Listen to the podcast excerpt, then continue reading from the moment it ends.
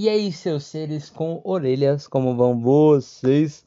Bem-vindos a mais um podcast. Esse podcast num dia tão caloroso, né? Eu queria estar com o ventilador ligado, mas eu vi que o ventilador estraga o áudio. Aí simplesmente vai ficar isso aqui, ó, para vocês e vai estragar. Simplesmente de todo o áudio a gente vai ficar só escutando eu falando com isso aqui é de fundo, ó, né? Mas, né, é mais ou menos esse barulho. Eu acho que ficou mais ou menos assim. Mas então, espero que vocês estejam gostando, né? E, bom, o podcast de hoje vai ser diferenciado, né? Vai ser respondendo algumas perguntas que eu mandei no meu WhatsApp, né? Nos meus status. Aí eu falei, pô, mandem perguntas pro meu podcast. Cinco pessoas mandaram, né? E, né, nesse caso, cinco perguntas, porque cinco pessoas, né? E, bom, é, podia ter recebido mais? Podia, mas como eu sou uma pessoa que ficou, putz, eu quero fazer logo o podcast, eu falei, vou deixar de 5 perguntas mesmo. Tô nem aí, vamos responder porque são suficientes para 10 minutos. Se eu tivesse muitas perguntas, eu provavelmente teria que fazer uma parte 2, etc. Então eu pensei melhor deixei essas 5, né? E vamos lá responder essas perguntitas, né? E se você quiser, antes, esperei, antes, se você quiser mandar mais alguma pergunta, você é novo ou nova, simplesmente vai lá no meu Instagram, que é Teteu, tem um espaço embaixo, chave 9632. Aí você me segue lá, qualquer coisa eu abro uma caixinha de perguntas e você faz lá, né, a pergunta, obviamente. Uh, mas dessa vez só foi o WhatsApp, né, não foi Instagram. Mas vamos logo para perguntas, né? A primeira ela é bem discrepante, né? Porque fala, por que não toma banho há meses? Eu vou levar isso daqui, né, como, como nada. Nenhuma pergunta direito, eu vou falar, tipo assim. É inveja por eu ser cheiroso demais. A outra pergunta é por que você odeia tanto a sua escola? Que eu não vou ditar qual é a minha escola, né? É outra pergunta que a pessoa tinha feito, mas eu coloquei porque você odeia tanto a sua escola. Vamos lá, eu não odeio, odeio a minha escola. A minha escola é um ambiente muito gostoso de ficar, tem professores maneiros, assim, nossa, maneira é uma palavra que quase ninguém usa. Mas assim, tem professores legais, professores assim. Sabe, o ambiente também é muito da hora. Só que eu não gosto da minha escola por causa das pessoas, né? Você fala, minha nossa, que pessoa, né? Meu tio mais tolo possível. Pois é, né? Mas é assim. É... Tem, na verdade, assim, na minha escola, tem tipo, quatro, acho que três pessoas que eu não queria nem ter a presença, não ver mais na minha vida. Que não passassem na minha frente, que não fizessem mais parte da minha vida não estivessem no mesmo espaço do que eu. E o que acontece na minha escola, essas três pessoas foram. Elas estão lá. Então simplesmente estraga todo o ambiente da escola, todo aquele ambiente que era para ser gostoso, divertido, etc.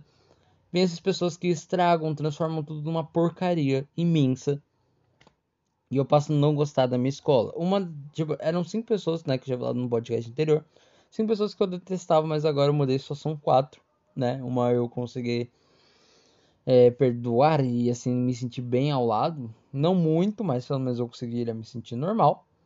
Né? Mas agora são quatro pessoas que eu não quero ter a presença. São pessoas que eu odeio, mas são pessoas que eu não quero ter a presença. Então minha escola tem três dessas pessoas. Então, tipo assim, já, já estraga muito o ambiente. Assim, tem muita gente, muita gente que eu não conheço, muita gente que eu, tipo assim, não aprendi a gostar, muita gente que eu não aprendi a amar, muita gente que eu prefiro estar longe do que estar perto para não, sabe, ter que ficar pentelhando nisso, sabe? Então eu não odeio minha escola.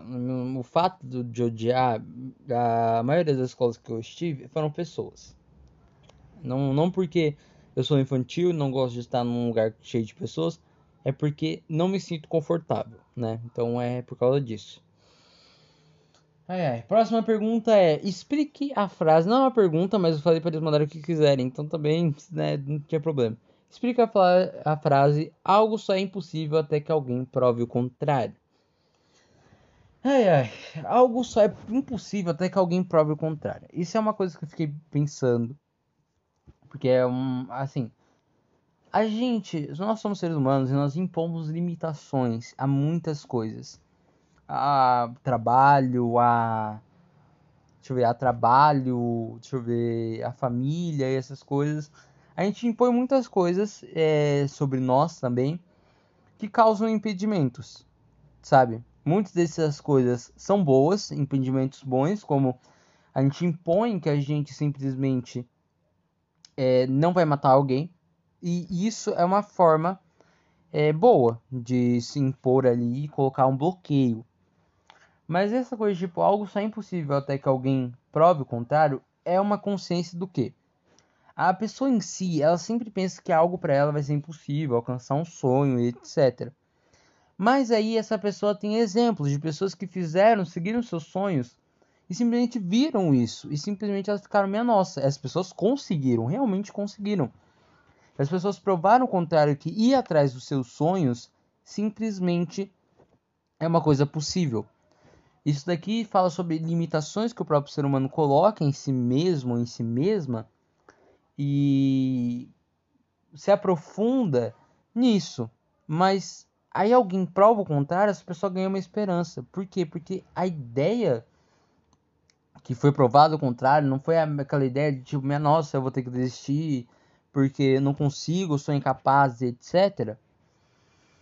Simplesmente ela é mudada né? Aquela ideia do impossível, ela é mudada, ela é totalmente mudada, porque o que ocorre é isso. O ser humano ele coloca limitações em si que muitas das vezes tem coisas como eu que coloco limitações em mim para não ter mágoa ou decepção e etc. Eu sou um tipo de pessoa que coloca esse tipo de limitação. Então eu não espero de nada das pessoas, porque as pessoas que mais colocam esperança nas pessoas são as mais tristes, porque elas acham que as pessoas vão simplesmente fazer as suas vontades, as suas coisas, a esperança que você tem. Então, simplesmente, eu me torno des totalmente descrente das pessoas. Eu vejo que se, ela, se alguma pessoa vai lá e faz mal a alguém, eu entro na consciência de que ela é um ser humano. Que isso não é uma novidade. Ela é uma pessoa capaz de fazer aquilo. Eu simplesmente não ligo. Então, tipo assim, algo só é impossível até que alguém prove o contrário é a questão de a gente colocar uma limitação, mas alguém mostrar que essa limitação que a gente colocou ela é algo que a gente impôs e pode ser totalmente mudada essa mentalidade. Vamos para a próxima. Qual foi a maior decep decepção da sua vida? Putz. Maior decepção. Assim, eu sou uma pessoa que, assim. Uh, assim, tem, teve muitas decepções na vida.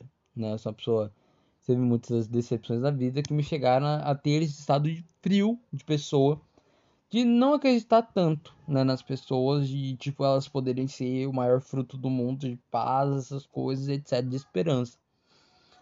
Então eu sofri com muitas decepções, mas assim, as decepções dessas pessoas não foram coisas tão que eu posso considerar, minha nossa, não, não, não, não, não. Eu sou tipo assim, uh, minha nossa, foi essa foi a maior decepção. Essa foi, tipo, nossa, não. Mas com pessoas, eu não. Ah, são sempre decepções pequenas. São sempre decepções que eu vou acabar nem ligando, vou acabando falando, putz, é isso. Mas a maior decepção que eu já tive foi comigo mesmo. Eu sempre tenho as maiores decepções da minha vida, sempre foram comigo mesmo. E a maior decepção que eu ainda lido é não conseguir lidar com uma coisa que eu tenho há muito tempo é um problema, né? Um, uma espécie de vício, não é uma espécie, é um vício. E a minha maior decepção é não conseguir ficar sem esse vício. Tipo, eu conscientizo minha cabeça, eu pô, faço diversas coisas, mas parece que esse vício sempre volta. Até, até agora eu estou tranquilo. Mas eu tenho medo. E eu acabo assim, tipo, tendo medo, às vezes eu tenho medo de cair nisso. Né? Nesse, dessa coisa.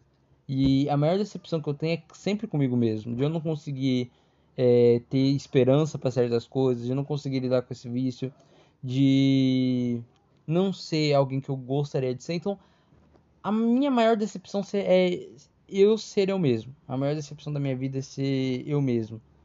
Que, sabe, eu posso ser incrível em diversos parâmetros, mas tem muita coisa que eu simplesmente olho e olho assim, não boto uma culpa excessiva até ter depressão como muitas pessoas fazem, mas as coisas que eu já fiz, as coisas que eu fiz, ou das coisas que eu é, vou fazer no futuro, eu simplesmente olho e penso que a maior decepção da minha vida é ser eu mesmo.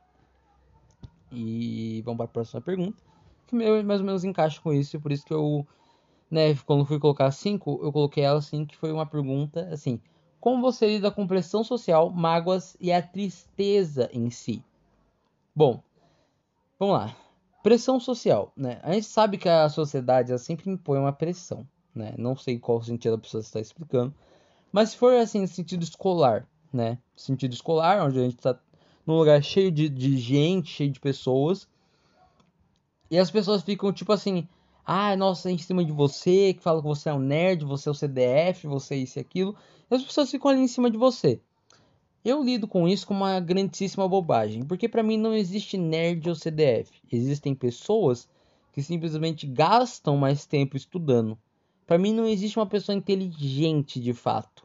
O que a gente considera inteligente são pessoas que guardam é, coisas na cabeça, guardam, tipo assim, é, memorizações e etc e quando falam sobre elas, simplesmente são consideradas inteligentes. Mas não, porque se se fosse inteligente a partir do momento que você guarda a informação, significa que só de você lembrar uma coisa que aconteceu quando você tinha dois anos de idade, você é um gênio ou uma gênia.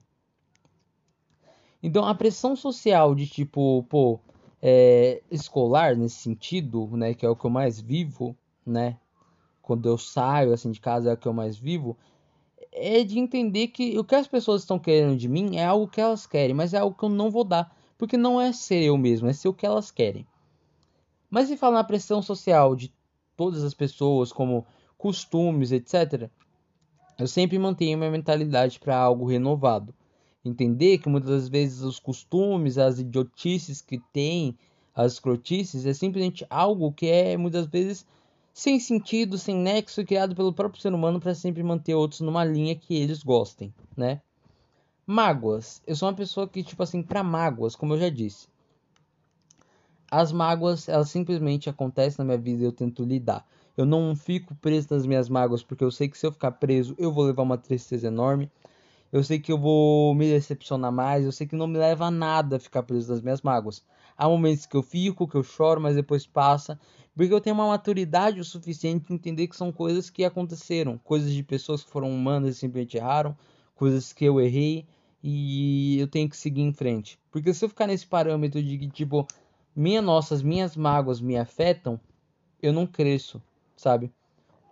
Um ovo de uma galinha, ele só é chocado se a galinha ficar, tipo, em cima, né? E ali aquecendo, e aí, beleza. O ovo choca. Mas depois que ele é chocado, não existe mais o ovo, mas agora o ovo se tornou um pintinho.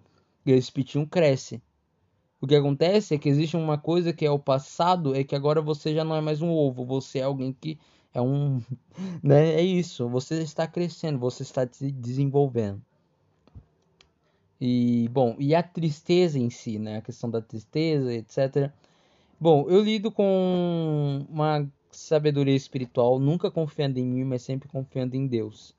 É, e também com poesias, eu sempre escrevo poesias quando eu tô triste, né? E quando tenho um sentimento muito forte em mim, eu escrevo poesias para expor o que eu tô sentindo.